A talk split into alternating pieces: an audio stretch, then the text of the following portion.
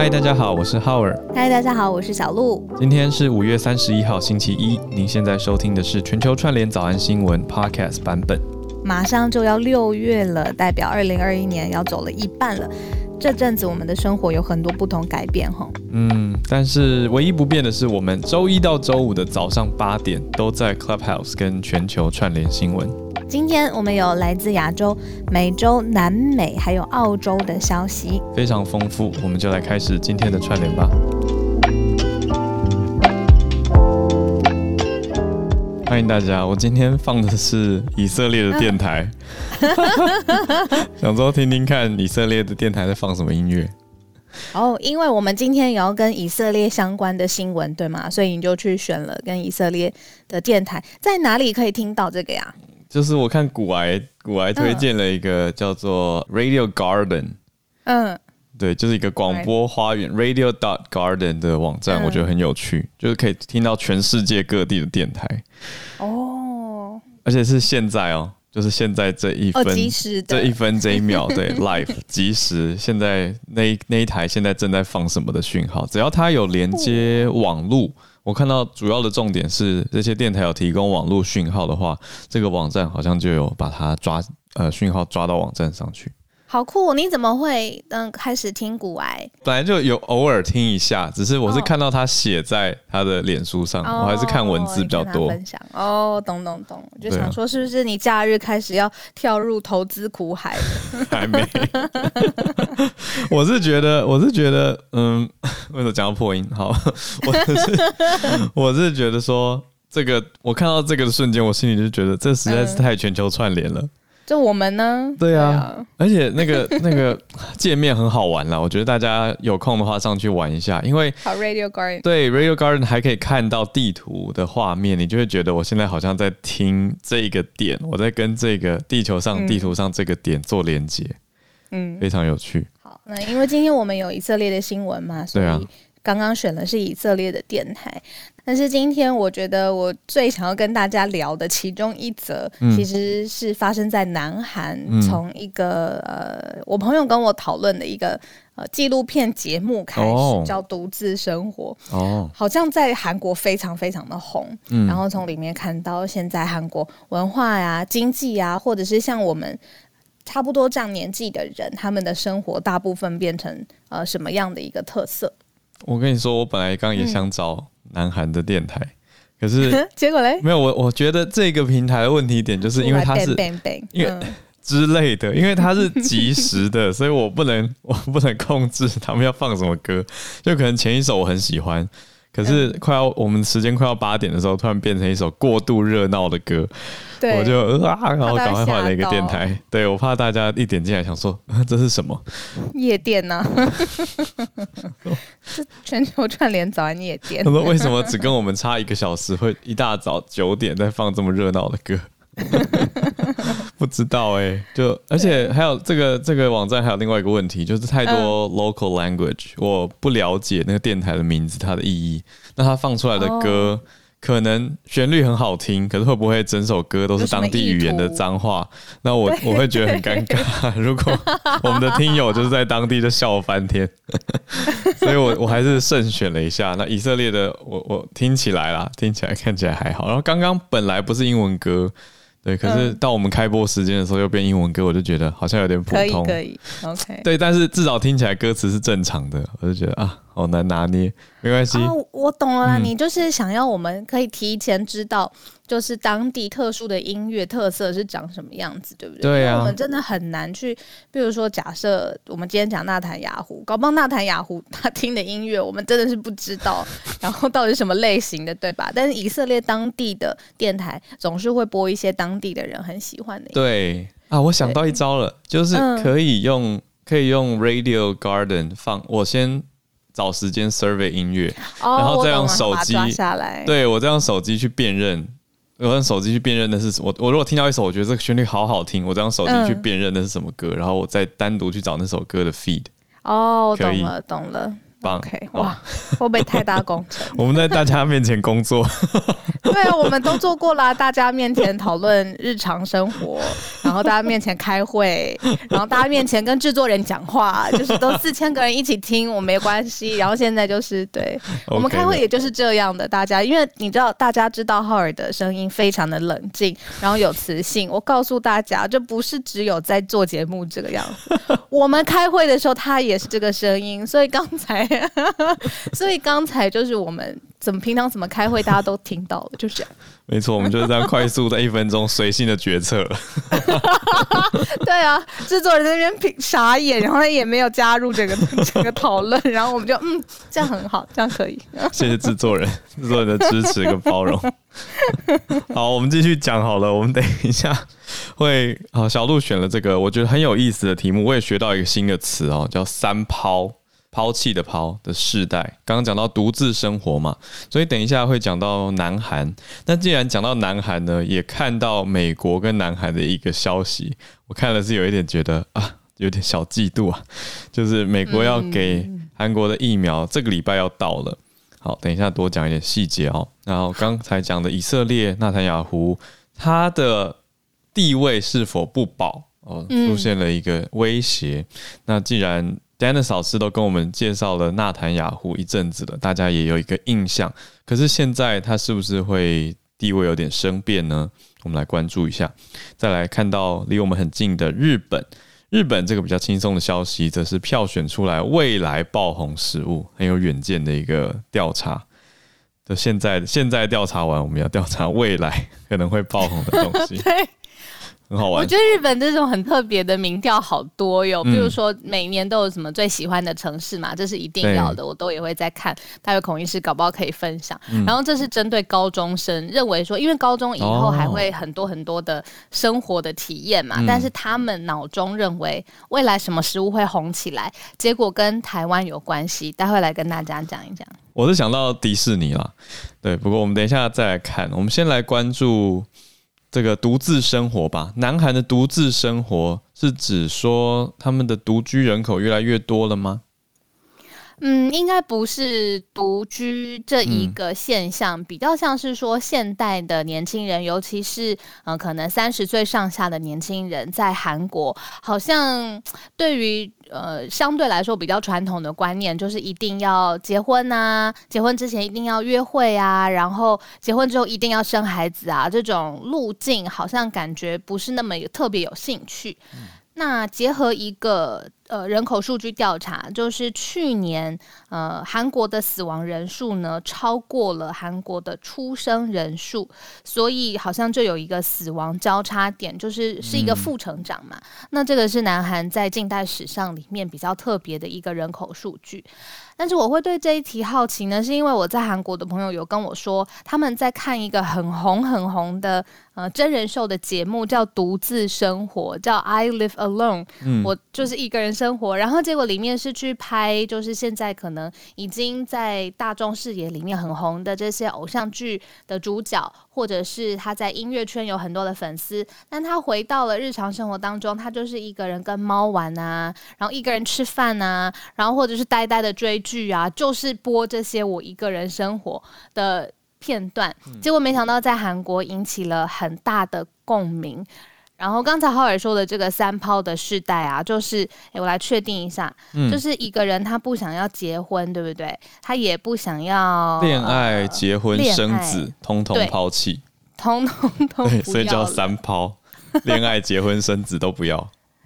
对，那加上我们刚才讲的，呃，这个人口出现负成长这件事情，那就发现其实。人口比例上，除了呃人口出现负成长之外，还有老年人的比例也是逐渐攀高的。在韩国当地的人口，呃，联合国就有做一个统计，到了二零五零年，韩国的老人人口会到了全球最高。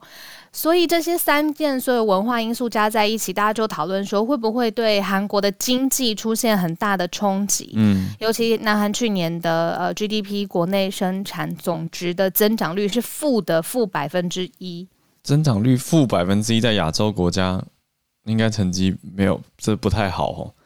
这个很很很少见啦，很少，其实很少见到这个增长率是负的。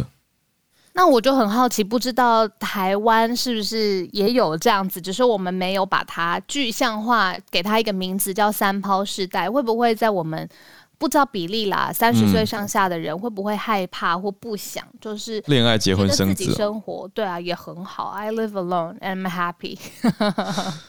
嗯，living alone and happiness，对，的确，嗯，没有什么不行，就是这两个事情的联动。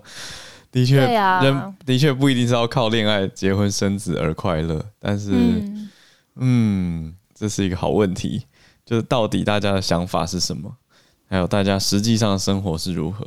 呃，整个社会给大家的期待又是又是什么样？哦，对啊，嗯、而且我想到一个早安英文我们可以讨论的字了，嗯，就是关于没有决定不要小孩这件事啊，也以前在以前英文习惯都会用 childless。嗯，没有小孩嘛，就是他们如果一对夫妇没有小孩的话，对，L E S S childless。可是这几年开始冒出一个词叫做 child free。哦，就是明明正向，对，可是明明是讲同一件事哦，但是呈现出来的字词给人的感觉完全不同。嗯嗯嗯，对啊，所以我就想说，嗯，这种语言政治，对，就是给大家的，你知道，对，你是用正面的词汇去定义这件事情，还是用一种缺憾或者是缺少的词汇来定义这件事情？嗯，对，我觉得以前可能会说，哦，好，他们没有小孩耶，这种语气，然后现在就变成说，他们没有小孩耶。中文好像词汇不能改，所以就用语气来做 判断。因为像我在工作上，我会避免这种词汇，因为这个词汇里都有价值判断，所以我就会用，我就会用这，我就会用 They don't have any kid，这样就是一个中性的词汇嘛，中性的描述，我就没有带到说它是 less 还是 free，就就比较比较政治正确啦，比较在中间，对啊。可是我觉得这背后其实也呈现了欧美哦，刚好作为一个参照，至少在。生子这个选项上，哦，他们开始出现了一些不同的想法跟意识，但主流大众当然都还是会鼓励你说恋爱、结婚、生子啊。对，但具体的原因是什么？嗯、可能现在大家也会一时之间答不上来。你为什么一定要就是恋爱、结婚、生子？如果你很爱一个人，找到你的 soul mate，想要跟他一辈子的时间在一起，我觉得那很有道理。嗯、可是如果现在真的就是没有碰到那个人，我没有在说谁，那我就是想不到，就是那一定要结婚、恋爱、生子的这个具体，本来就没有一定要啊。我是不是突然讲出一个很巨大的发言？不是，我是觉得大家本来就是独立的个体，这是大家自己的决定，不是吗？就我，我觉得我我想要恋爱跟结婚是我自己决定的啊，没有人逼我啊。哦，对，对啊，对，对，会不会是因为我们现在生活在一个？变呃，选择变多的时代，因为如果再早一点点，像是我爸爸妈妈辈，他们如果跟我们一样，就是比较有自由奔放的心灵，可是他们还是会必须面对家庭的压力，或者是呃，必须要更有资源的发展起来。的确了，这句话好黑暗哦。好，跳跳跳回南韩，跳回南韩。南韩他们现在三抛世代的原因啊，主要好像跟台湾也有点像啦，嗯、就是经济。他们觉得买房子跟养家这个压力实在太大了。对，他们主要因素是经济。嗯，对啊，不如好好把自己照顾好就好。还有猫，就这样子。可是小鹿，你不觉得这样讨论起来是？就有点像日本前几年一直到现在的讨论嘛，就是一种经济原因而导致的现象。其实台湾也是啊，大家很多的原因都是，就是如果调查的时候调调查到说想不想生小孩，很多人不想，嗯、可是后面接续的调查 follow up question 就是会问说原因是什么，大多都是选经济因素啊。对啊，太贵了，养不起。对啊，嗯，对。难道我们爸爸妈妈那一辈生小孩的时候，呃，不会很怕未来照养小孩的数数字或者是财务压力很大吗？还是他们那个时候觉得说，哦，是可以负担的，还是没有想这么多，先生了再说？我觉得应该也没那么冲动啦。我觉得可能是看到经济走势跟整体的自己的生活无虞吧。我觉得主要是生活的安全感诶、欸，因为如果我们只是看薪水或者只是看数字跟统计的话。那那不是最终最有感的事情，而是实际生活自己的感觉最最准嘛。就是哎，数字都说经济在成长，可是我个人的经济感觉有焦虑、有不安，那这样我还敢生小孩吗？对对，那对啊，然后或者是考虑到，也许我觉得跟买房的安全感这些都有关系。就如果眼看自己接下来几年存的钱还不一定买得到想要呃生活的样子，对，或者是觉得地段会成长的房子，嗯，那就会觉得说啊，我还是再再省一点，或者我们也许两人过好自己的生活就好，更重要。对我觉得还是一个经济，因为跟至少根据我们这边调查看到彭博啊、呃、Bloomberg 还有在各地的调查，很多都还是经济因素。嗯嗯，可是如果去掉经济因素以后呢？嗯嗯，好问题，大家怎么想？对啊，我刚刚想到这个很讽刺哎，你刚刚说就是我们之前也讨论到日本也这样，我相信台湾有一部分的年轻的世代会对这个议题很有共鸣，想法也是因为经济压力可能没有那么急着结婚生子，但没想到因为经济压力造成的这种文化上的选择，反而最后又倒回来拖垮了。呃，经济的体质，就是因为更更少人生小孩嘛，然后人口会负成长，然后人口又会高龄化，那劳劳动力减少之后，长期来看对于经济又是一个损害，所以这是一个负向的循环。嗯。对啊，我刚刚想到的是这个。是，所以针对这样的题目，其实蛮多经济学家或者是政策专家会提出来的想法，就是偏向说要引用外国人力。或者必须要采纳外国人力了，那这个时候又会跟移民这个题目连在一起哦。当然不一定外国人力就要移民，可是外国人力在本地发展一段时间之后，他的后续生活跟职涯规划如何？那他这个人力能够为当地提供的经济价值还有产值要怎么样延续，跟怎么样让他呃看是。在本地继续待着，或者是返乡，这些就牵涉到很多后续的政策，嗯、还有文化面，整体大家的接受度如何？怎么融合？是的，对啊。对啊嗯、而且我觉得这一切碰到现在疫情啊，又是一个新的局面。疫情会有很多很多原先可能想不到的挑战嘛，在国内是这个样子，国际之间当然也更是。那新的挑战可能就要。依赖一些呃朋友，国际之间的朋友。那有些国家呢，就朋友交的很好，嗯、是不是？是不是可以这么说？你觉得南韩是不是朋友就交的很好？南韩跟美国最近的交情还蛮好。对，所以在疫苗的呃帮助上面，好像来得及时雨，又快又多。嗯、不过我觉得有趣的可以补充的是，嗯、之前跟美国交情没有好成这样，对吧？因为之前其实文在寅政府是蛮明显的偏向对中友好，中方对，嗯，所以他本来不那么是美国盟友的外显形象。不过在在不久前跟拜登会面之后，就感觉跟美国交情变好，而且再加上韩国的政治风暴，或者说政治可能有变天。变数嘛，对的这个未来倾向，那么看起来南韩好像好像。试着跟两边都变好一点哦，真的吗？但至少跟美国的关系明显的更加的亲近了，所以拜登这边是美国很努力在追求南韩，嗯、希望呃先给他们呃更多的资源上面的帮助，然后多一个国际上的盟友。是，而且追的还蛮勤的哈，嗯，直接要提提供一百万剂的交生疫苗给韩国。那我记得当时谈的想法是说优先给军方嘛。优先给军方施打。那最新消息是这个礼拜就要预计到货了，因为这哎、欸、这个礼拜就要六月了，天哪！今天五月三十一，好快哦！六月就是一一年的中间了，我们到了一年的中间了，嗯，太太快了。我那天在我的那个 Instagram 上面分享了一个现实动态，就是在纽约不是有一个总是会戴墨镜的男生，他会举一个牌子嘛，那个牌子上面就写一些很好笑的字，哦那个、举牌帅哥。对，蛮帅的，但是他讲的话有时候也很好笑，非常一针见血。嗯、然后他那天就举了一个牌子，他就是说，二零二一呃，twenty twenty one resolutions not going well，就是、嗯、新年新计划实在是没有没不是发展的很顺利。我就觉得天哪，今年时间真的好快，已经到了一年的中间了。对啊，真的。对啊，讲离题了，是要讲其实 美国的给韩南韩军队。百万的招生疫苗，嗯，没错。那这个疫苗预计这个礼拜就要到货了嘛，所以这也是一个很大的消息。那其中有包括，特别是针对说要给五十五万军人的，那这是在美国，它本来最早是先提供这样子的数字，可是后来又加码，所以让人家的感觉就很好。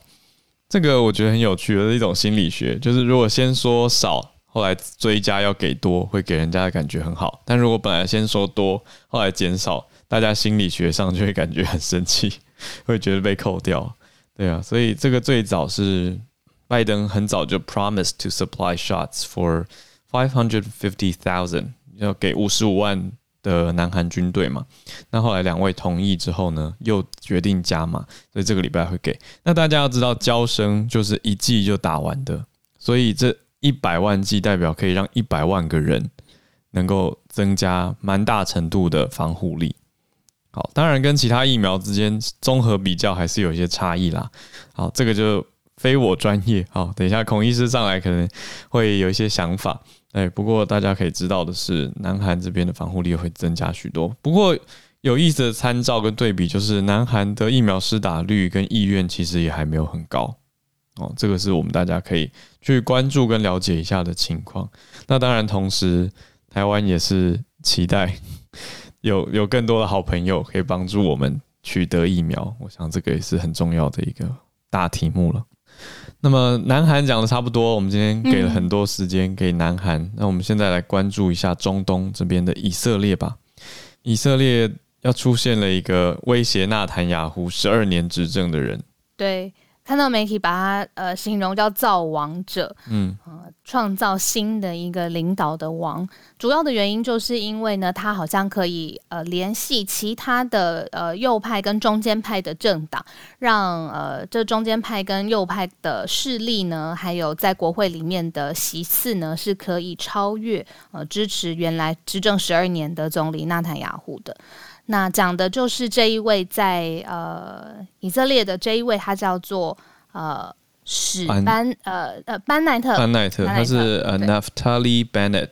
那在西方媒体真的都用 Kingmaker 作为他的称号，Kingmaker 对，所以中文媒体翻成造王者哦。大概在上呃今年上半年就开始有冒出一些关于 Bennett 这位 Kingmaker 的一些。讨论，但还没有很多。可是最最近这段时间开始增加了。之前其实如果以三分法来说的话呢，以色列国会里面有三派的势力，可能就是原来比较左倾的政党。那这个是呃纳坦雅胡这一派。那中间派呢，有一个比较像未来党的领导人。叫拉皮德，拉皮德跟我们刚才说的这 Kingmaker 是好朋友。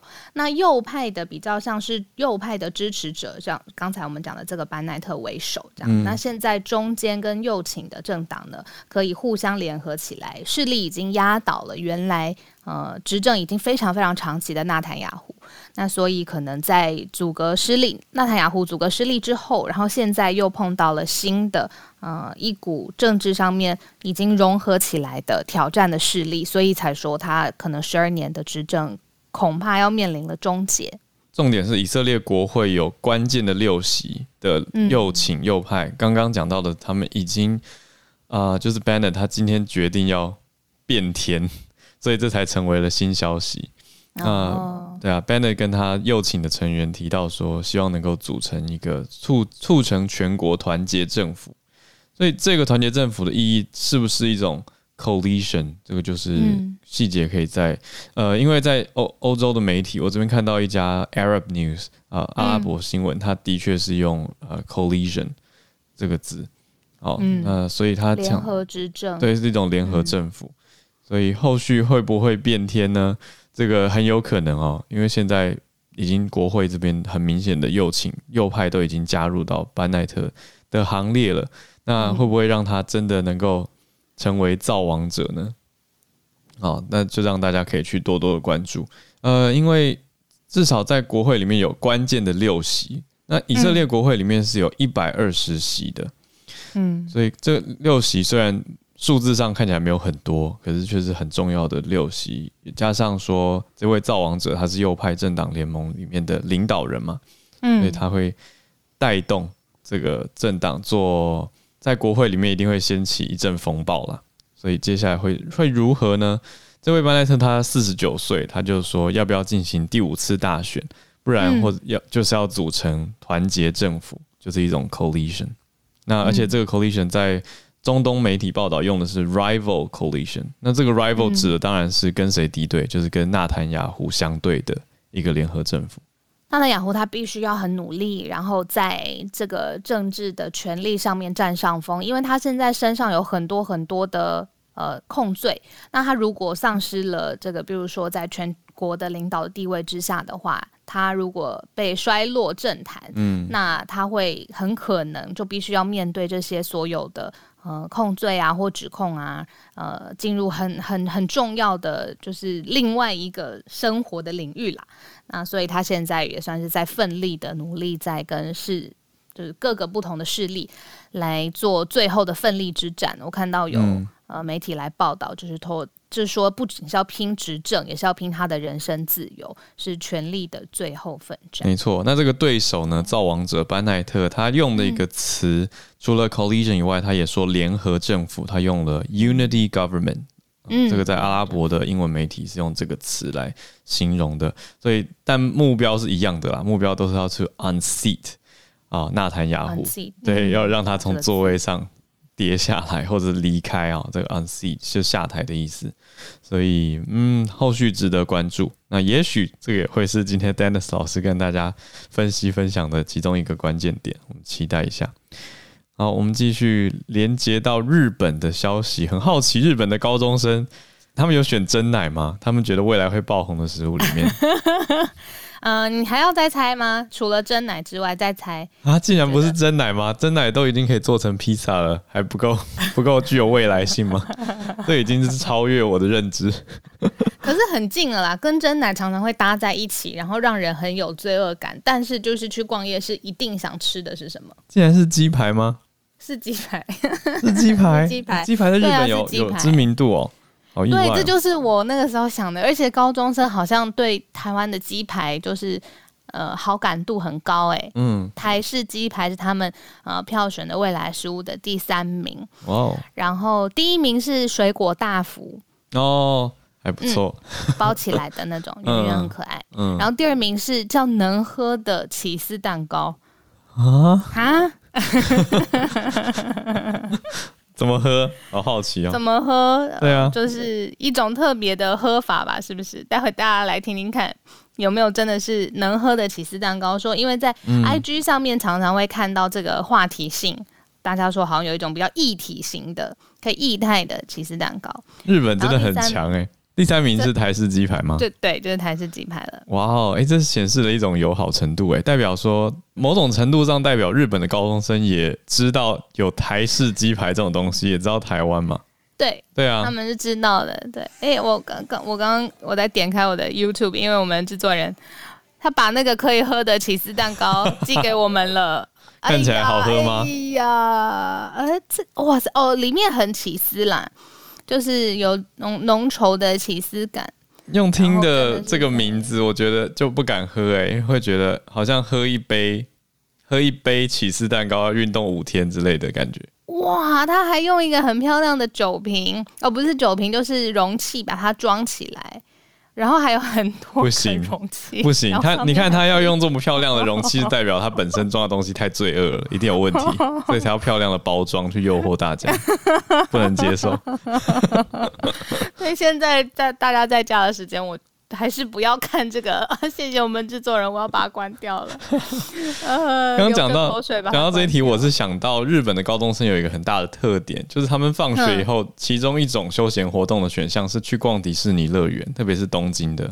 怎么这么嗨呀？可以哦，可以来得及，是不是？就可以这样哦，时间来得及，这么有余裕是一个点。另外一个是迪士尼应该也有出售一些长期票券。呃，高中生下课以后想说跟好朋友，我看有有去约会的啦，也有跟好姐妹、好兄弟去玩的，都有。那那个画面就很快乐，对啊，特别是 Disney Sea 啊，就迪士尼海洋是一个不那么完全家庭或者是幼儿导向的乐园，那比较适合逛街啊、约会这样子的一个地方。所以之前去玩的时候，就会看到，哎，有一些高中生很明显，他们就是下课以后过来的。我心里的感觉是，哎、欸，好成熟，不知道怎么形容这件事情，就是他们的自主性很高，那看起来就很像大人了啦，很像大学生的感觉。哦，明白。嗯，这个调查就是针对看起来很像大人、很成熟的高中生，然后问他们说：“你们觉得未来会有什么食物会？”很爆红，然后很 trendy，然后大家都很爱吃这样子。那刚才我们说的鸡排是第三名，嗯，然后第一名是水果大福，第二名呢就是这个能喝的 cheesecake，然后第五名好像也跟哦，他很高中生很爱蛋糕，第五名也跟台湾有关，是台湾的古早味蛋糕。嗯，这个不是、啊、是是是蜂蜜蛋糕呢？不是，我想到这个会想到《寄生上流》哦，就是南韩奉俊昊导演的得奖大作，哦，因为里面演到。男主角之所以人生失利，就是因为当年去卖台湾古早味蛋糕，啊、对对对，我想起来了，结果失败赔钱，那个是南韩很重大的一个事件呢，很多人的人生都受到这个冲击，就是一窝蜂的去、哦、去卖古早味蛋，台湾古早味蛋糕，结果后来就，就我们有一窝蜂的去卖过葡式蛋挞，对啊，其实类似这样子，对，可是没想到，哎、欸，在日本现在也红啊，而且又重新复古翻红，高中生选择。对，第五名。哦，什么是台湾的古早味蛋糕？就是那种欧藤贵，是不是？不是，不是，不是那种，是比较厚厚的，软绵绵的蜂蜜蛋糕类。也，呃，长长得像那样子，类似那样子，可是它更更鸡蛋味重一点。求救我们制作人，再给我很多的影片啊，然后那个好看的食物的 video 啊，待会就听到我肚子叫。制作人说 他也饿了，不要害他。好，我们差不多准备要全球串联，而且在开始之前，小鹿你有没有看到第一排贵宾席啊？大家在举牌，第一排贵宾席显示为台湾加油，三位在日本的听友。哇，我现在看太感人了吧？这个大家大家是不是要截图一下？啊，我这要截图啊，天，一定要截图。对啊，因为 Nobuhiro Apple 跟 Megumi 都是会上来跟我们分享的日本听友嘛，在日本的台湾人。谢谢你们帮台湾加油，对啊，谢谢谢谢。嗯、那大家应该都有看到了，现在房间里面有将近三千位朋友，我们也要开始进入全球串联的时间，好好玩哦。有一些朋友跟我说，他们说他们早上会八点左右跟着我们的全球串联早安新闻开始苏醒，苏醒。那听到八点半左右开始全球串联的时候，他们一定要出门，他们如果串联时间再不出门就会迟到。哦，所以我懂了，我们是时钟，我们是时钟，没错，八点半就是现在的时钟，八点三十三分哦，赶快出门哦，大家。好，我们要开始串联了，所以各位朋友，来自世界各个不同城市的听友们，大家可以改一下 bio，举手上来哈，看看今天想要跟大家分享什么，你关注到的头条或者重点新闻。好，这一位宇宙虾米嗨、欸，好像是第一次。哦，我们我们在我看懂了，我们在那个呃社群上面比较多互动。哦，Hello，嗨，对，早安，宇宙虾米你好，早安，嗨。呃，在分享这个新闻之前，我想要补充一下那个招生一百万剂的那个新闻，可以吗？是，对，就是他们是这礼拜就会到，而且韩国预定他们六月二十号前就会接种完毕。然后主要的对象都还是跟军人有关系的，嗯，然后其实之前呢、啊，文在寅政府就已经提出说，到今年的六月底为止，整个韩国施打率就会呃达到百分之二十五。然后他们达到百分之二十五的话，等于是整个韩国必须要有一千三百万人接打接种疫苗才可以，嗯，然后所以呢。美国现在给了这一百万剂，等于是帮助那个文在寅政府可以更快的达到这个目标。本来我看到报道是讲说，就是他们要达到这个目标的话，其实要蛮拼的。嗯嗯，增加疫苗数量，好，对，增加疫苗数量。嗯，而且他们就是二十号就会打完，然后会先采取线上预约的方式。嗯嗯，那我分享今天我就是这个。选的这一条新闻，这是昨天啊，之前就是 Dennis 老师也一直提到的 P4G 有关于环环境环保的这个会议。那昨天五五月三十日呢，文在寅在 P4G 的开幕致辞当中有提到说，韩国即将要申办二零二三年联合国气候变化大会。嗯，然后并且在这个开幕致辞当中啊，文在寅有提到说，要设置五百万的美金。呃五百万美金的信用寄托，用于帮助开发中国家制定绿色发展政策。而且呢，他们还会再投入四百万的美金，用来经营 P4G。那今天呢是第二天的会议嘛？那晚上的时候会有文在寅亲自主持的高峰会议，一共有十四个人参加，其中呢包括了欧盟委员会的主席、丹麦的总理、荷兰总理、哥伦比亚总统，还有美国的气候大使。好，到这边为止，谢谢。呃。昨天云众虾米他就有很可爱传讯息来问说，他想要分享南韩的这一则新闻，嗯，一定很重要。但他人现在在台湾，但他还是想要分享这一则南韩现在可能政治跟国际政治有关的。然后他问我说可不可以，我就说当然是可以。他这是他想要分享的。那之前 Dennis 老师的确有讲到这个 P4G 的峰会，嗯。我觉得这背后代表的意义是说，南韩向全世界宣示，还有呈现出来说，我们也要参与绿色经济，我们也要帮忙绿色成长，就是要一起做环保啦，一起投入民主国家的阵营。那我觉得环保这个题目会不会是未来的解很有意思，因为中国也说要环保，所以这个看来似乎是。哦，对，一个交集，对，对，就是你说民主跟共产之间的一个交集，是不是一起有喊出环保目标？嗯、这个大家就要一起合力才有办法达成了。嗯，这蛮有意思的。那我小小补充啊，是因为昨天刚好跟朋友聊到比特币挖矿这件事情，对，那刚好在讲到挖矿是非常耗能耗电的，对，对，所以在讲说中国哦，全世界现在有大概六成到七成的挖矿活动都是比特币挖矿都是在中国境内，嗯、对，所以。中国有没有可能去打击比特币挖矿来达成环保目标？这是很有可能的一件事情。他可能大笔的收手，所以这些挖矿者他们也在逐最便宜的电费而居，而且要现在变成就是要开始思考洁净能源，因为他们如果大量是使用燃煤的发电来挖矿的话，就会被中国政府禁止嘛。对，所以刚好从这个延伸过去了，就是环保会不会是一个大家之后有共识的解法？这个我们也来看看韩国怎么做，更也可以思考我们自己怎么做。其实我记得之前美中呃状况最紧绷、最激烈的时候，嗯、他们呃双方的外交官第一次正式的会晤，议题就是气候变迁跟环境相关的。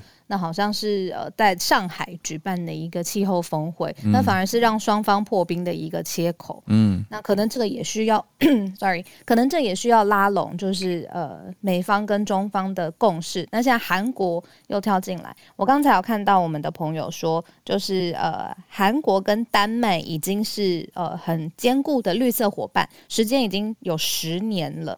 那这一次他希望这个要更扩大，而且二零二三年哦。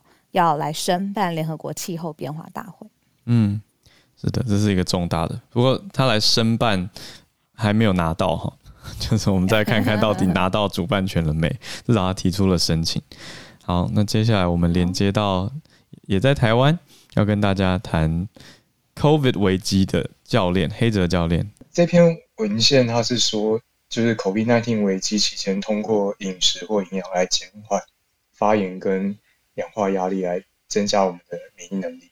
那二零一九 COVID-19 就被视为就是宣布大流行。那最近台湾也疫情紧张。那我们对抗病毒最重要的关键就是在于我们的免疫力。那这篇的那个文献就是对于许多营养素，那对身体免疫力的影响。呃，像是充足的蛋白质，然后摄摄取足量的话，对于抗体的那个生产是非常的重要。嗯，那维生素 A 跟锌这个这些微量营养素如果过低，那它感染的风险就有可能会增加。那营养不良跟发炎还有氧化压压力也是有关系的。嗯，对，那发炎跟氧化压力会影响我们的免疫能力嘛？嗯，那所以具有抗发炎跟抗抗氧化能力的膳食膳食成分的，包括像是维生素 C，嗯，维生素 E，然后或是类胡萝卜胡萝卜素或是多酚等植物化学植物。化化学物质，它是可以分别对抗发炎跟抗氧化相相关的那些转录因子的副作用。嗯，对，那那希望大家就是可以，嗯，就是借由饮食这些区块，然后来增加抗发炎，对抗发炎能力跟减减少反那个氧化压力的部分。OK，谢谢。很好的提醒哦，就是大家现在虽然宅在家防疫，也要注意吃的均衡健康，就不要在家就乱吃。好，之前不是一堆人在说泡面嘛？那泡面不是不能吃，可是不能每天吃，就是要营养均衡一点啦，要补充像刚刚提到的这些蛋白质，还是要补充要足够，还有抗氧化的一些维生素 C 啊、E 啊等等，还有这些有好的膳食纤维。所以谢谢。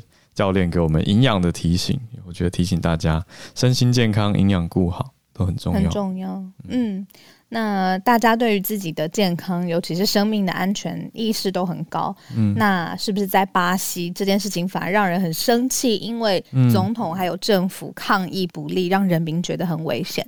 Peggy，嗨，我记得你，我记得你上次来分享的呃内容，这一次要聊的事情是呃。现在在疫情中间，大家上街头抗议哦。今天想要跟大家分享一下，就是我这边当地的时间，昨天礼拜六五月二十九号，很多人上上街头抗议。那在分享这个这个这则新闻之前，我想先分享一下我们今天的数据。到今天为止，巴西的因为 COVID-19 的死亡人数是四万六千。四十六万余人，确诊人数是一千六百五十一万。那从三月到五月，三月到五月之间，巴西曾曾经连续五十五天的死亡案例的移动平均是两千人以上。所以在巴西人面对这样子严峻的疫情当中，然后政府又没有任何的措施，然后甚至在其他方面都是一些荒腔走板的一些作为，比如说反对封锁。的措施，或者是胡乱的推广那些没有经过科学根据的药物，像是奎宁啊，或者是什么呃伊维菌素之类的。像总统他时常在说，应该要有什么早期治疗，像这一之类的之类的一些很奇怪的一些很奇怪的脱序的行为，嗯、所以我们就有就是上街示威的游行。那希望就是说政府能够正视这样子的一个疫情。那有很多其实有很多议题，除了就是呃。抗抗对抗疫情不加意外，还有失业啊，还有饥饿啊，嗯、还有对于就是当地的那个呃原住民的攻击、黑人的攻击、对环境环境处理不佳的一些攻击，这些议题全部都是我们。巴西人想冒着风险上走上街头抗议的议题，那因为当天我有课，嗯、所以我就没有办法参加。但是如果我没有课的话，我一定也是会戴着口罩上街去，就是呃抗议。那就想先跟大家分享这样。是那这一次的对这个抗议的重点，我看到英国卫报写说是要去罢免呢、欸，要罢免波索纳洛。嗯嗯。然后这次很一个很特殊的地方是，这次的游行是全巴西就是规模最大的一次，从二零一七年最大的一次。那号召了左翼的政党、工会、学生组织、原住民，嗯、然后黑人组织，甚至还有足球，嗯、对足球后援会、自由媒体这些不同的组织一起发起，然后参与的社会活动。那我觉得这个现象是好的，因为能够促进不同的同温层之间的交流，那可以共同为我们明年的选举带来希望，为明年二零二二年就是我们总。总统大选的一关键的一年，嗯、所以我在我的 bio 里面有分享这一次示威者他们所举的一些标志性的一些那个牌子。没有，对我我刚听到你讲的时候，我瞬间第一个想法是说，这样不是大家街头大型群聚吗？可是后来看到你写的这句话，我鸡皮疙瘩都冒起来了。你要不要跟大家讲一下？嗯、对呀、啊，怎么、嗯、怎么念呢？好，我念给你们听。Se o povo vai às ruas protestar em plena pandemia, é porque o governo é mais perigoso que o próprio vírus。啊，这是我的翻译。如果翻译的不好的话，还请尽量。如果人们选择在疫情期间走上街头抗议，那就是因为他们的总统比病毒还要可怕。所以我这里也有分享很多 hashtag，就是有什么波索纳洛种种族终结者之类。这其实在两个月以前就有在 Twitter 上面的 hashtag 就有很多很多很多像这样子的一个，嗯。例子，嗯嗯，哇，谢谢 Peggy，这句话太有太有力量了，完全解释得了。对，现在硬是要上街头，就是二选一嘛。那他们觉得赶快把这个总统防疫不力的总统换掉，对疫情才更有帮助。那自己的命，对啊，就就上街头再说。对，所以哇，这个是巴西的现况。谢谢 Peggy 带来这个消息，嗯、让大家了解到。在南美洲，现在如火如荼正在展开的情况。那我们连接到北美洲来，北美洲洛杉矶的 Kevin，税美国税务大补帖。是，那我就来那因为现在是我们美国这个这个呃 Memorial Day 的 weekend 哈，所以大家很多就出游。那最热门啊，不是去夏威夷，或者是到各地的海滩了，或者大家开始有旅游的信心，因为现在是报复性的出游，那商家也开始报复性的涨价。但是我想比较大家比较重视每天的新闻是，全美各州开始啊，就是一个叫做打疫苗赢乐透哈，就是 Vax for the Win。所以基本上呢，加州在二十七号已经宣布，它大概就是一亿一千六百五十万的这个一些奖金，那就是开始大乐透，开始让大家积极的去打疫苗，包含它有最高的一百五十万，有十位要抽出来，五万块有三十位，然后呢，其实每一个人有两百。两百万个可以有五十块的礼卡，那基本上现在洛杉矶郡也开始加码，也可以抽这个所谓的篮球啊、冰球啊、足球这些的啊、呃、这些的呃的的票。那当然啊、马里兰州已经从二十五号已经开始陆续每天抽四万块哈，这今天已经是第六天了，所以刚刚已经宣布啊礼拜天的得主。那那个 Marion 他们的这个是啊、呃、总共给了将近是两百万，也就是四万块四十天连续到第四十一天在。July Fourth 的时候是这个所谓的四十万，嗯，那当然我们陆续还有其他的俄亥俄州有五百万，那俄亥俄州还蛮特别的是，他连那个呃有给那个奖学金，啊十二岁到十七岁呢是给四年的大学全额奖学金，哇，十八岁以上是可以抽呃五个一百万的，那当然其他州是纽约州是现在开始要啊、呃、有打了就二十块刮刮乐，那最大奖就是五百万的这个 Jackpot。啊，当然，科罗拉多州、俄勒冈州都是一百万，所以这些都是每个州自己寄出的规定跟寄出的奖金。是的，因为对，因为现在大家呃就希望说能够呃赶快把这个美国疫苗达到啊达到这个七十 percent 的这个呃施打率。那我相信呢，现在大家就是比较呃呃各州就是使出浑身解解数哈，希望大家都可以能够打疫苗。那但是呢，基本上呢，我们以这个我们的立场当然是要告诉大家。啊，中奖的时候不用担心，我会帮各位来报税，因为这些都要缴税的 啊，这个是比较很正常啊。领那么多钱，怎么可以不缴税？是，所以呃，领了一部分钱还是回到政府的口袋了。嗯，所以说这叫做双赢，双赢，大家有希望，大家都有机会得。是啊，而且这本来就是鼓励性质的嘛。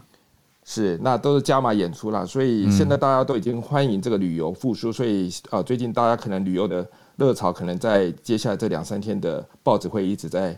啊，报道这些所谓的疫苗后，那大家的旅游的这些的啊热潮啊，也会在各大报纸啊在描述这样子。嗯，好，以上，谢谢 Kevin 哦，连续两位串联分享的温差实在是太大了，我真的是 觉得像是两个世界一样。对，我刚才就是有这很明显的感觉，就是一方面要为了生存跟呃疫情，然后可能下一代上街头对努力，然后另外一方面是。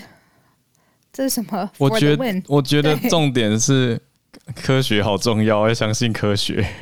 因为这个里面最大的问题，就是因为波索纳洛他他一直说，一开始就一直强调说是小感冒不重要，结果巴西现在一天之前严重的时候，一天平均两千人往生，这是什么数字啊？不理解，想象不到。对啊，然后美国现在是全面施打疫苗，力拼打疫苗以后，大家慢慢可以解封，慢慢可以不戴口罩上街。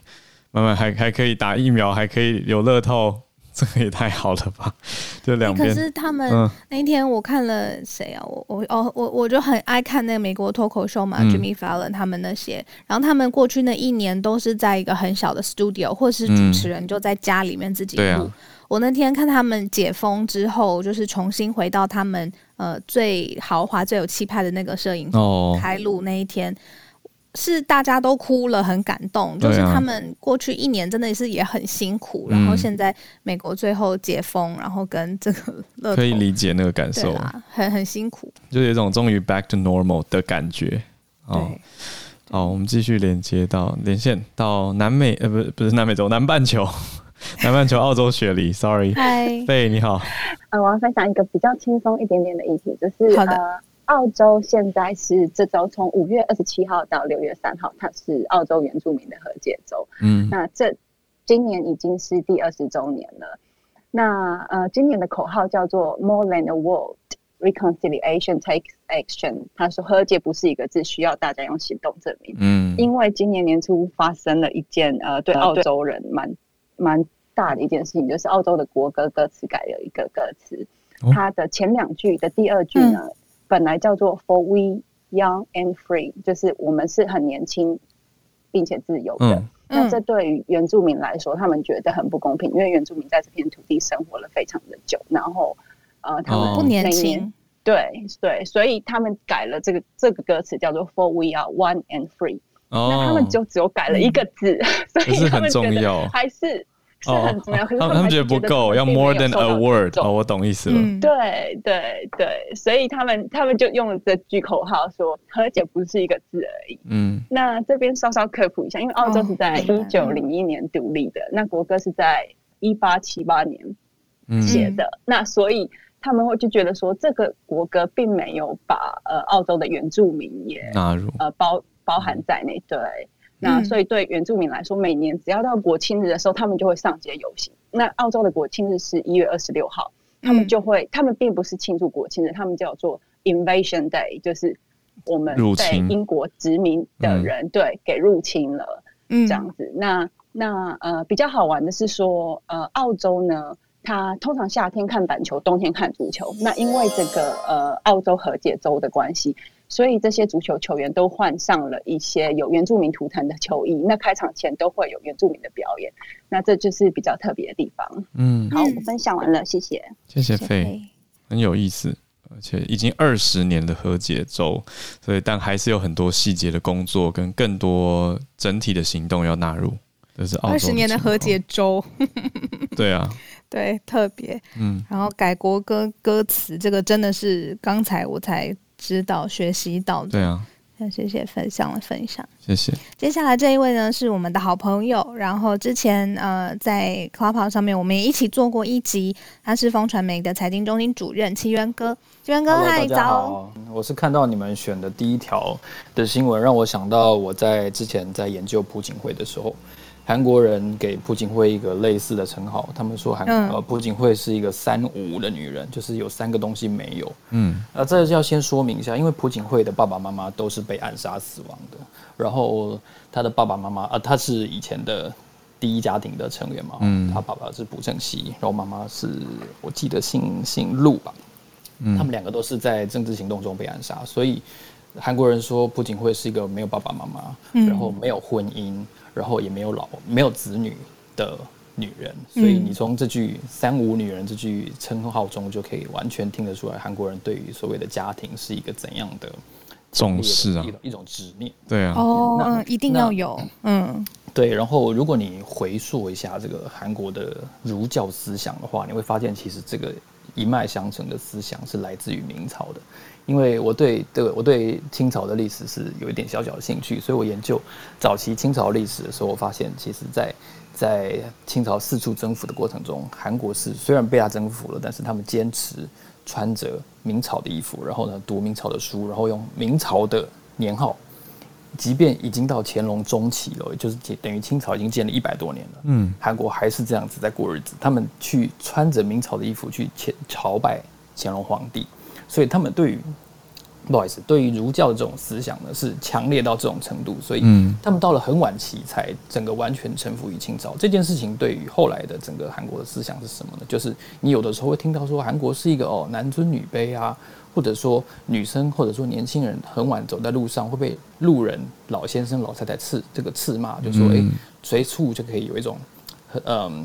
简单来说，是一种很学长学弟制的思想，儒教观念很深。对，我个人认为，这跟你提到的这个三抛时代是有关系。嗯、他们甚至还有什么？还有一个叫五抛、七抛时代，什么什么东西都抛掉，就是房子不要啊，然后然后家庭不要，小孩不要，然后最后呢，最后第七抛是什么？就是连教育、连希望都不要了。哦、所以他们觉得，他们年轻人就是非常的、非常的绝望。为什么呢？因为整个社会如果给他们这么，因为抛表示你原来是握在手里，可以有。对，那如果你把这些东西都抛掉，表示说你原来整个社会给你的框架是很严谨的，就像哦当年的这个男人女人的这种儒教的框架、家庭的框架，嗯，就是应该要读书，应该要重科举等等等等的，嗯，所以一直这样子的社会观念沿袭下来，变成你不遵循这些框架的人，你就会被关上这个。插抛世代这个这个名字，嗯、所以我觉得各种抛对，女人受教育的程度大大的提高，其实影响了很多国家的这个数字，也影响了出生率。嗯，那某种程度上，你说这影响经济吗？好吧，也对。但如果我们回头看哦，嗯，《金牌特务》里面 Samuel Jackson 说人口太多，也是问题。对我，我认为是是以前也许好冷哦，也许不是，也许不是现在人口太少，所以这个大家可以思考一下，就是真的是三抛时代的问题嘛？也许是以前生的太多了，也是一种可能性。对，谢谢大家。反向思考。谢谢奇源哥刚说，嗯，他用用到“抛”这个字，代表原来是握在手上，我觉得好对哦。他原来一定是这个价值观是隐藏在这个社会里面的，然后现在我不要了，然后所以我把它抛掉，所以才是这个字。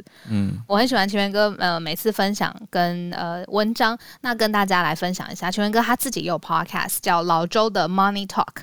那这一集访问了温生豪，另外呢，奇源哥的作品啊，嗯、文字是很特别的，然后他自己有呃凝结在一个他的官方网站上面，大家可以去搜寻周岐原 Peter 周 C H O U。好，谢谢奇源哥，谢谢奇源哥，谢谢大家上来一起帮我们呃分享来自世界各地的新闻，还有分享你关心的议题。现在是我们助战专家的时间了。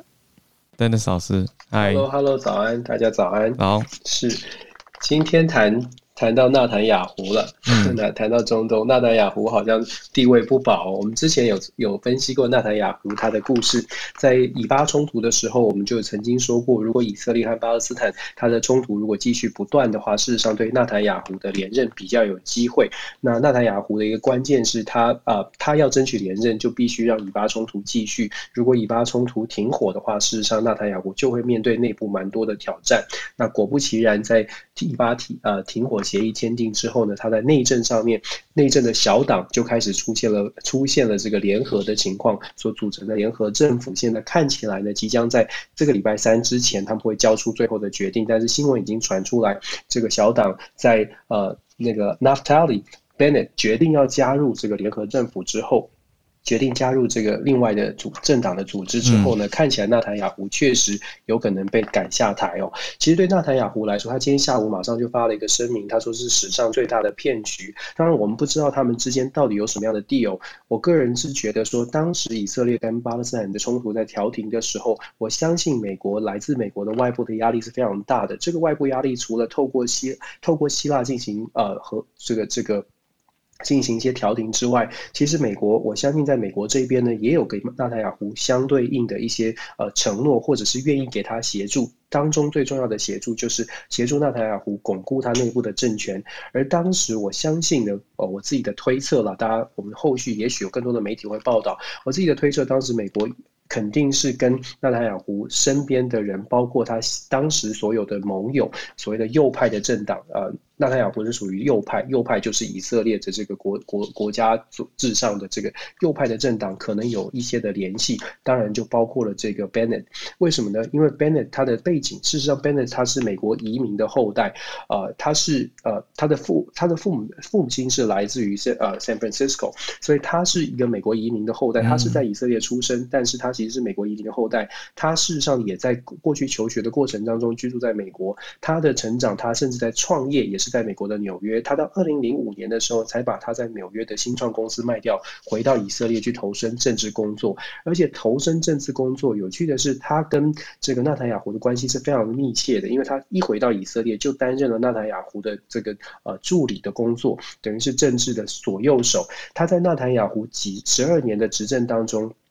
他担任过国防部长、教育部长、经济部长。事实上，纳塔雅胡对他是非常的信任。当然，双方之中间有爱恨情仇哦。但是，纳塔雅胡在，你可以从纳塔雅胡在呃今天得到这个消息，说他的盟友这个 Bennett 背叛之后，马上就跳出来说这是史史上最大的骗局。所以，我的个人的推测是，当时在以巴冲突的调解的过程当中，嗯，Bennett 很非常有可能跟纳塔雅胡是说我会支持你。但是后来为何变卦呢？我觉得这跟后后来的今天传出来的呃，这个联合政府提出来的一些条件是有关的。根据目前传出来的消息呢，Bennett 就是呃在联合政府组成之后，Bennett 会担任以色列的下一任的总理哦。嗯，大家会觉得很奇怪，为什么会为什么说奇怪呢？因为 Bennett 所带领的这个小党叫做 Yamina Party，其实只拿到了七席，在一百二十席当中只拿到了七席。嗯，可是为什么在协调过程当中，他变成了下一任的总理呢？那是因为现在的这个组的这个联合政府。其实是一个非常松散的政府，联合政府，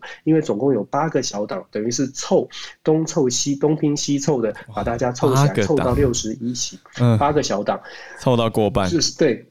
光是 Howard 大家听到的八个党凑在一起，这个八个党呢是全方位的。我们开玩笑讲全方位，是因为我们过去纳塔雅胡的执政通常都是两三个党哦，两三个政党，而且是右派的政党，所谓的以色列第一的右派政党所组成，保守派的政党所组成。但是这次为了要推掉纳塔雅胡，呃，这个 Bennett 代表的其实是右派的政党，这个政治光谱拉开来，从左到。从左到右，总共有八个政党凑票，大家掏出五块钱、十块钱呢，凑票凑席次才凑成的。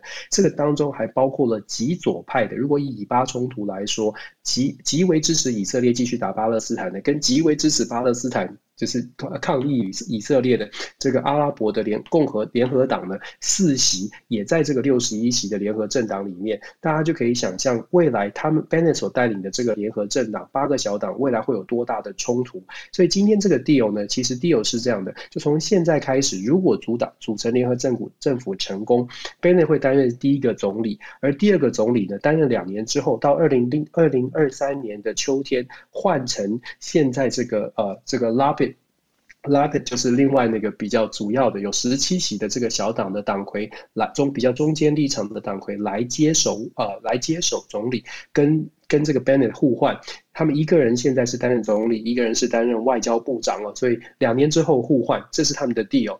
大家会觉得很很有趣哦，怎么会是这样的一个政治的交易？可以？事实上很 可以可以，联合政党其实联合政府在欧洲很多的多党制的国家呢，它的联合政府的组成都有这样的交易。像当年的英国，呃，Cameron 当总理的时候，事实上也给了小党一个副首相的位置，就是用这样的交易，目的是会换得过半的席次。以色列现在遇到的问题就是这些小党凑起来的一个拼装车，问到遇到的问题是这些拼装车，我刚刚说了，有极左到极右，到底能不能共同的达成一些共识？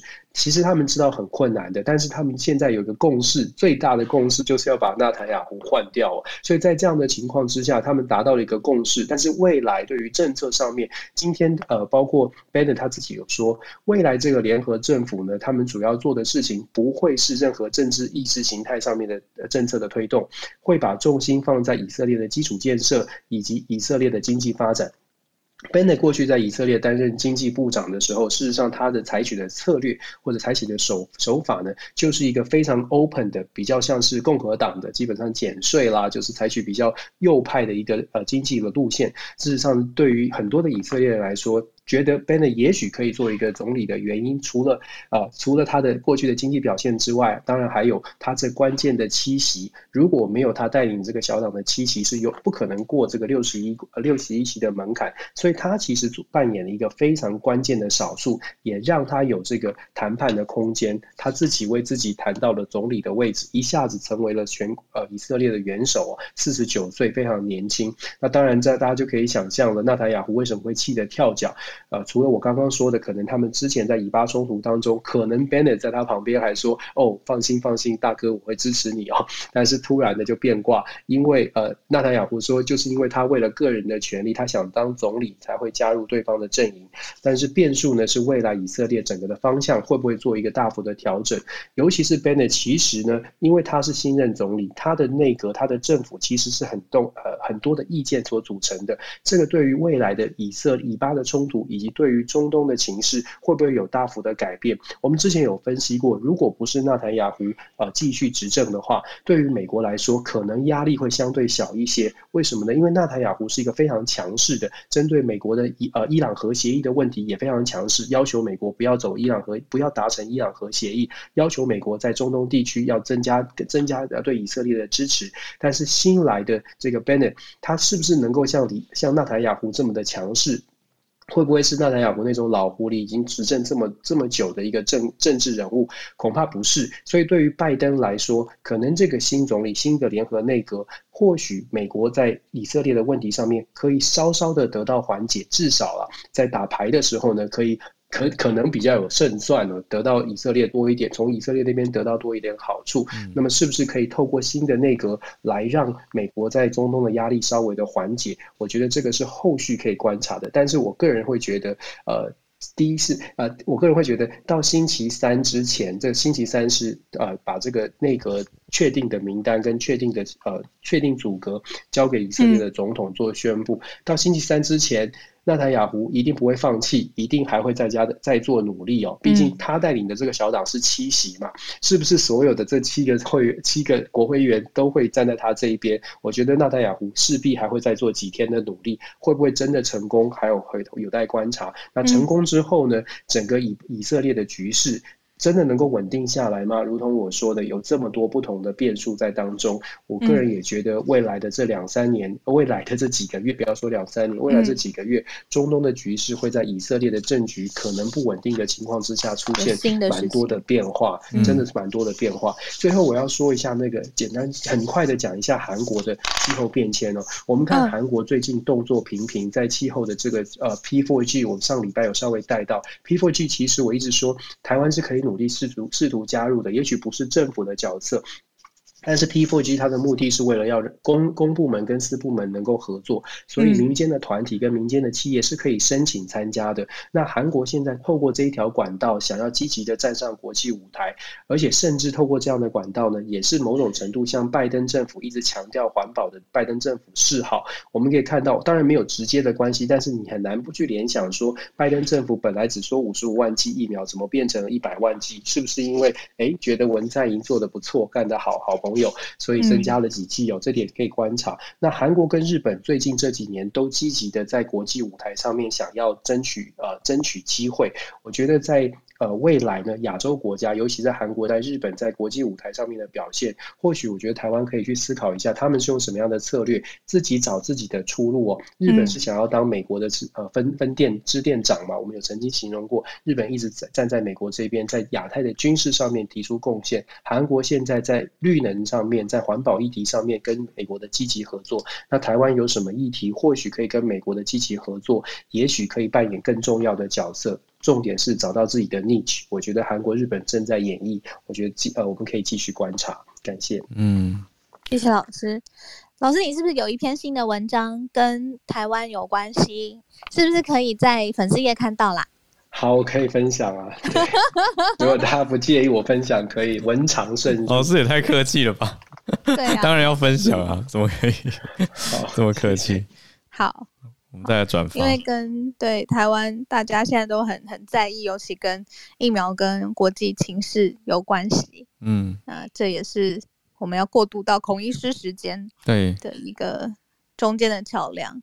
孔医师周末有休息吗？刚刚睡到七点五十五，听起来不错，还不错，蛮好的。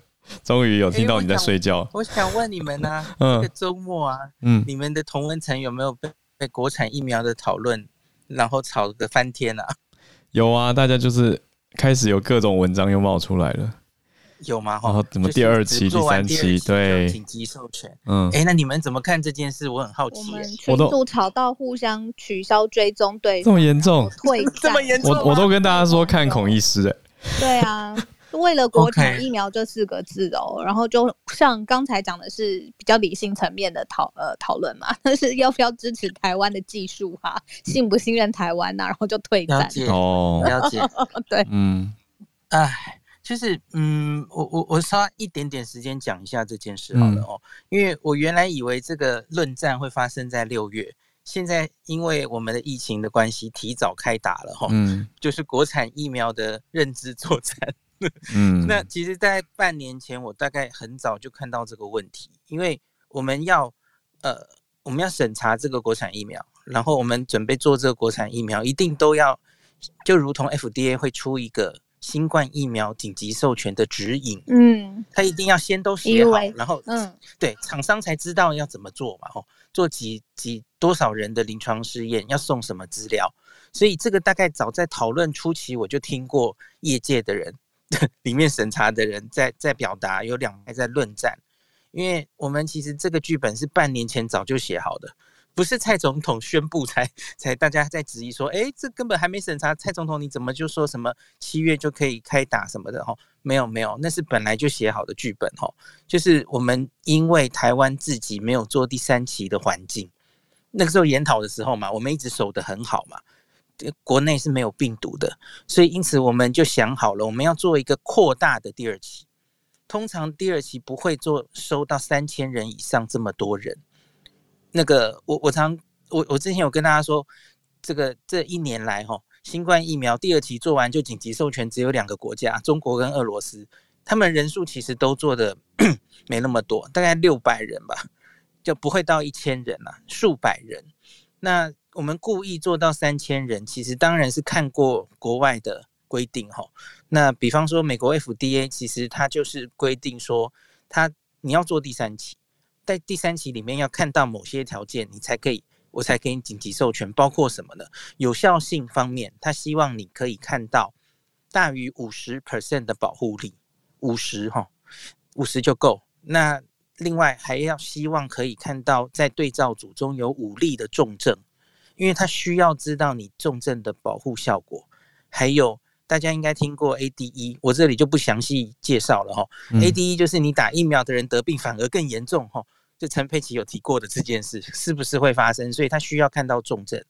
那假如重症都发生在对照组，他就觉得比较安心哦。这个是有效性方面。那安全性的话，他需要至少追踪打完之后两个月的资料。那他有说最好有三千人有完整资料，我们的三千人是从这里来的。FDA 他有详细写说，我至少要你三千人非常完整的资料。好，所以我们其实就是根据这个数字做了一个写了一个计划，是比较扩大的第二期。那可是问题是，这个扩大第二期到底足不足够？因为它终究是第二期，第二期跟第三期看的东西是不一样的哈。第二期主要是看。这个抗体的那综合抗体的生成性、免疫生成性，还有安全性这两件事，第三期才是真枪实弹看会不会感染哦。所以看的东西不太一样，因此其实学界一直就很多论战。现在这个论战是浮上台面，大家吵翻天了哦。嗯，那像是昨天阿中部长记者会有说哈。他说：“国际知名品牌三期未完就都紧急授权，就是说他们也是没有做完第三期啊，嗯，就在紧急授权。其实这句话我觉得有点太简化了。哦，怎么说？因为他们其实是第三期做，而且做到一定程度有初步，我刚刚达到那些条件，嗯，那个的之后他们才送紧急授权。哦，那跟你现在是还没开始就直接送，其实还是不一样，其实是差很多的。那。”第三期要做完很久，因为第三期通常要追踪两年以上啊，他要追踪很多长期的哦，对对，长期的副作用。他真的做完，他就送 full approval 啦，就是我直接这个药要正式上市。嗯，像辉瑞的正式做完，应该是明年的事吧？哦，原 来他要追踪很久嘛。嗯，所以所以不用执着什么做完了哦，重点就是国外的规定就是要做第三期，他们通常都是万人以上哦，嗯，然后。要有一定的资料，如同我刚刚说的哈，嗯，你保护力要五十 percent 啊，这些东西才去送紧急授权。那重点就是有没有利大于弊啊？在这种紧急的状况下，我要看到一定程度的安全性跟有效性的资料，那我就让你紧急授权这样子。嗯，基本精神是这样了哈。那我觉得国产疫苗这件事情到底怎么样？我觉得大家稍安勿躁啊。这个，因为我们至少等六月解盲。这个报告出来之后，再看看嘛，也许做出来其实大家会非常满意啊，因为我们做出来的这个抗体多高啊，哦，那我们有一一定比例的对照组，那我们原来没有预期到疫情会在台湾发生，诶，结果搞不好我们可以稍微看到，诶，在这些对照组里有人得病，可是打疫苗的都没得病，我们也许稍微也可以看一下保护力哈，所以我觉得大家。慢新闻哦，稍安勿躁，不要看太多奇奇怪怪的报道，嗯、奇奇怪怪立场人写的，不管是为了维护这个国产疫苗，或是攻击国产疫苗，嗯，可是不是基于科学呃事实的讨论，我觉得只是让大家增加恐慌或是怎么样哈，大家可以慢下来，嗯、仔细看一下这个发言的人他的背景，嗯，他他他为什么可以变成疫苗专家哈，临床试验专家，嗯，疫苗跟临床试验都是水很深，非常专业的东西，所以不是他是医生，他是小儿科医生，他是感染科。他就一定懂，真的不一定。嗯，大家可以看一下我的背景，有写在粉丝专业的置顶。我我有信心，我有一定的经验可以评论这件事。嗯，嗯，我希望大家要眼睛睁大一点。同意。专业的事情还是回归专业的讨论。我最近看到那种立场鲜明或者很明显在护或者是保卫的，我都会先怕怕的吗？也不是怕，我就是先已经不太相信这个人的话了。然后我在看完以后。因为我觉得，就是我会一直在看这个人到底为什么要写这篇文章，所以我就比较我我我喜欢看的是像孔医师这样，他用科学的角度，我想看科学啦，嗯、就是用中性的事实呈现，事实对，嗯，而不是说带了一些阴谋论跟揣测去带大家看事情，会会带偏一个风向，我不喜欢。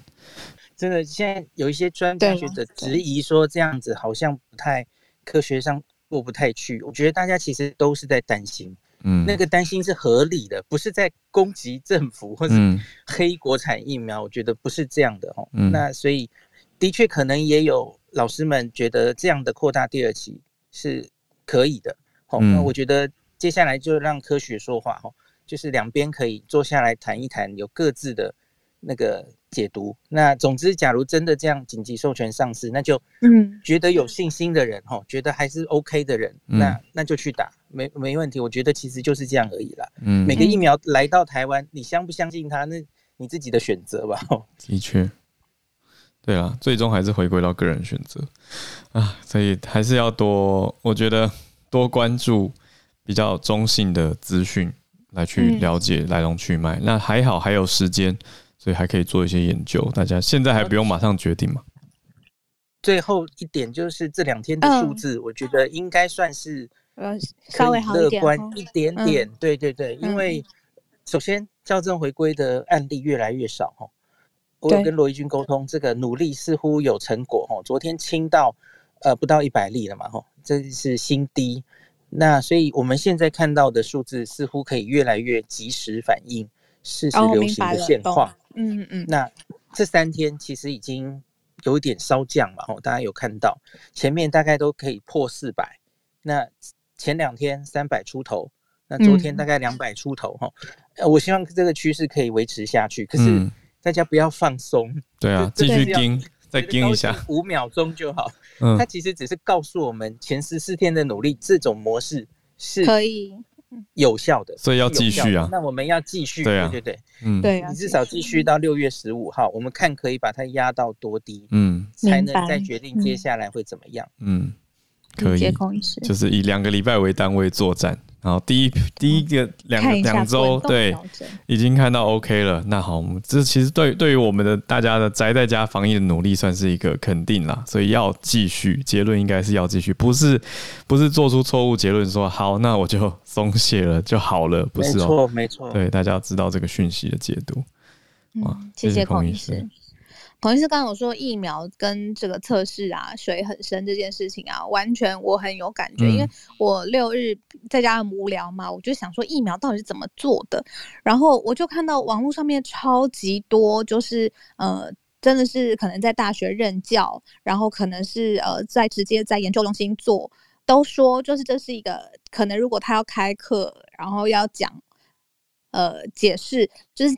几个小时起跳一定是少不了的，非常连理解都非常非常的呃需要花时间跟资源，更何况是在第一线做研究，然后过去拼了一年一年多的这些人，嗯，所以我很能够呃 echo 孔医师讲的，就是可能没有专业背景，现在出来讲话，诶，昨天是不是我忘记了吗？昨天在我们社团里面是不是有人 po 文说他比较？两个不一样的账号，但是他的截图跟发言一模一样，是昨天吗？对，有看到，我觉得好好特别哦，好特别哦。对，所以就是 Echo 孔医师讲的，大家可以听下来，真的是认知作战呢。对啊，背景是谁？在大家的大脑里面打认知作战，辨别资讯更加重要了。冷静下来，不要慌，不要急，不要马上相信哦，先查证或者确认一下再说。所以我们准备今天要收播啦。那谢谢大家参与今天的全球串联早安新闻，我们明天早上八点继续跟大家串联在一起。谢谢你今天的收听，也邀请你帮我们来订阅节目哦。或是想给我们多一点鼓励，也可以透过小额捐款。有任何想要分享的新闻消息，也欢迎加入 Facebook 的社团“全球串联早安新闻”。对啊，大家每次的留言分享，对我们都是最大的鼓励。